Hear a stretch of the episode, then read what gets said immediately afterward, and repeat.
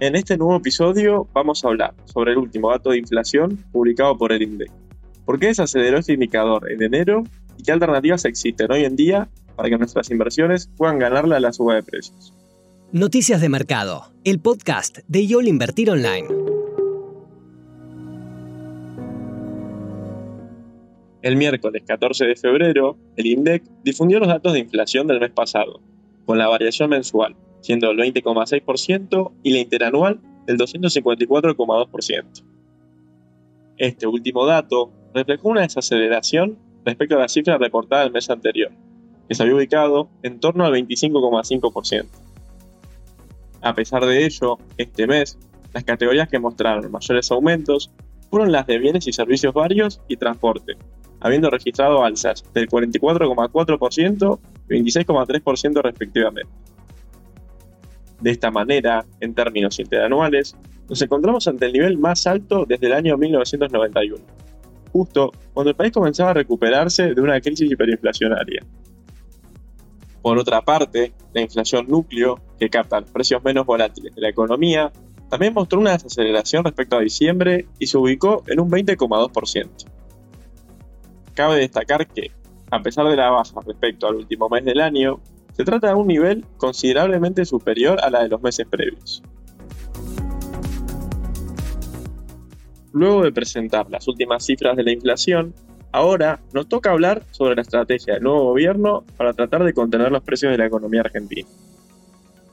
Los aumentos de tarifas de servicios públicos y transporte y las nuevas subas de combustibles aceleraron y reordenaron los precios relativos de la economía.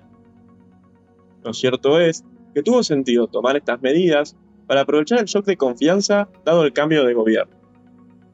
Sin embargo, también habrá que estar atento a la dinámica de precios en los próximos meses, por lo que habrá que tener en cuenta sobre si esta inercia inflacionaria sigue persistente en el tiempo y si el shock de confianza se termina dilatando.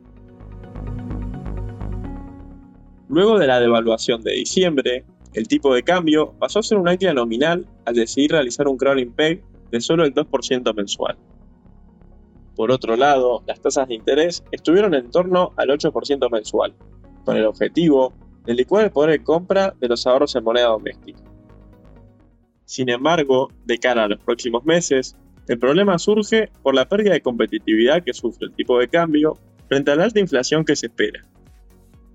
Esto último es lo que genera dudas sobre la sostenibilidad de esta política y la posibilidad de que la autoridad monetaria acelere el ritmo de devaluación diario o realice otro salto decreto del tipo de cambio más adelante, poniendo en riesgo la estabilización de la nominalidad. La velocidad a la que pierde competitividad tipo de cambio hace que el mercado vea una fecha de vencimiento relativamente cercana para esta estrategia. Por otro lado, hablando ahora de los pronósticos de inflación para este año, de acuerdo a las previsiones del REM, del Banco Central para 2024, se mostró un ajuste de las expectativas de inflación. Para febrero, estimaron una inflación mensual del 18% y para el año de un 227% interanual, que refleja una suba de 14 puntos porcentuales en relación con la encuesta previa. Respecto al IPC núcleo, el conjunto de participantes del relevamiento ubicó sus previsiones de 2024 en un 231,8% interanual. Por ende, a pesar de la leve baja del IPC respecto al mes anterior, las previsiones aún no son lo suficientemente positivas a medida que no se logran dar las expectativas.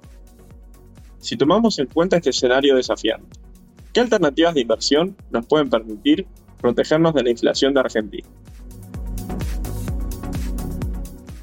Es por esto que, ante este panorama complejo, donde tener pesos sin invertir genera pérdidas de poder adquisitivo de gran magnitud, desde el equipo de research de YOL Invertir Online, consideramos que posicionarse en activos SER representa la mejor opción para resguardar el valor contra la inflación.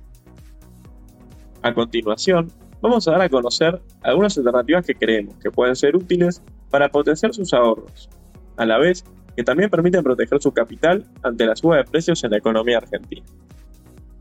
Para las personas que quieran invertir pensando en un corto plazo, sugerimos posicionarse en la letra del Tesoro Nacional X20 y 4, que ajusta su capital por ser.